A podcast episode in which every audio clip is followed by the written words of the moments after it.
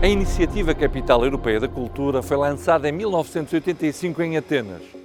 Com esta iniciativa pretende celebrar a partilha dos valores europeus, aumentar o sentimento de pertença dos cidadãos europeus a uma área cultural comum, promover o desenvolvimento e a participação das cidades através da cultura, apoiar um crescimento sustentável e inteligente. Até 2009, o financiamento de 1,5 milhões de euros por capital europeia foi atribuído pelo Programa Cultura. A partir de 2010, passou a ser atribuído um prémio em vez de um subsídio.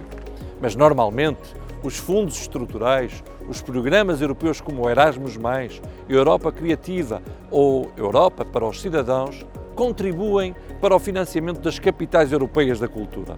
Lisboa em 1994, Porto em 2001, Guimarães em 2012 foram as cidades portuguesas nomeadas como capitais europeias da cultura.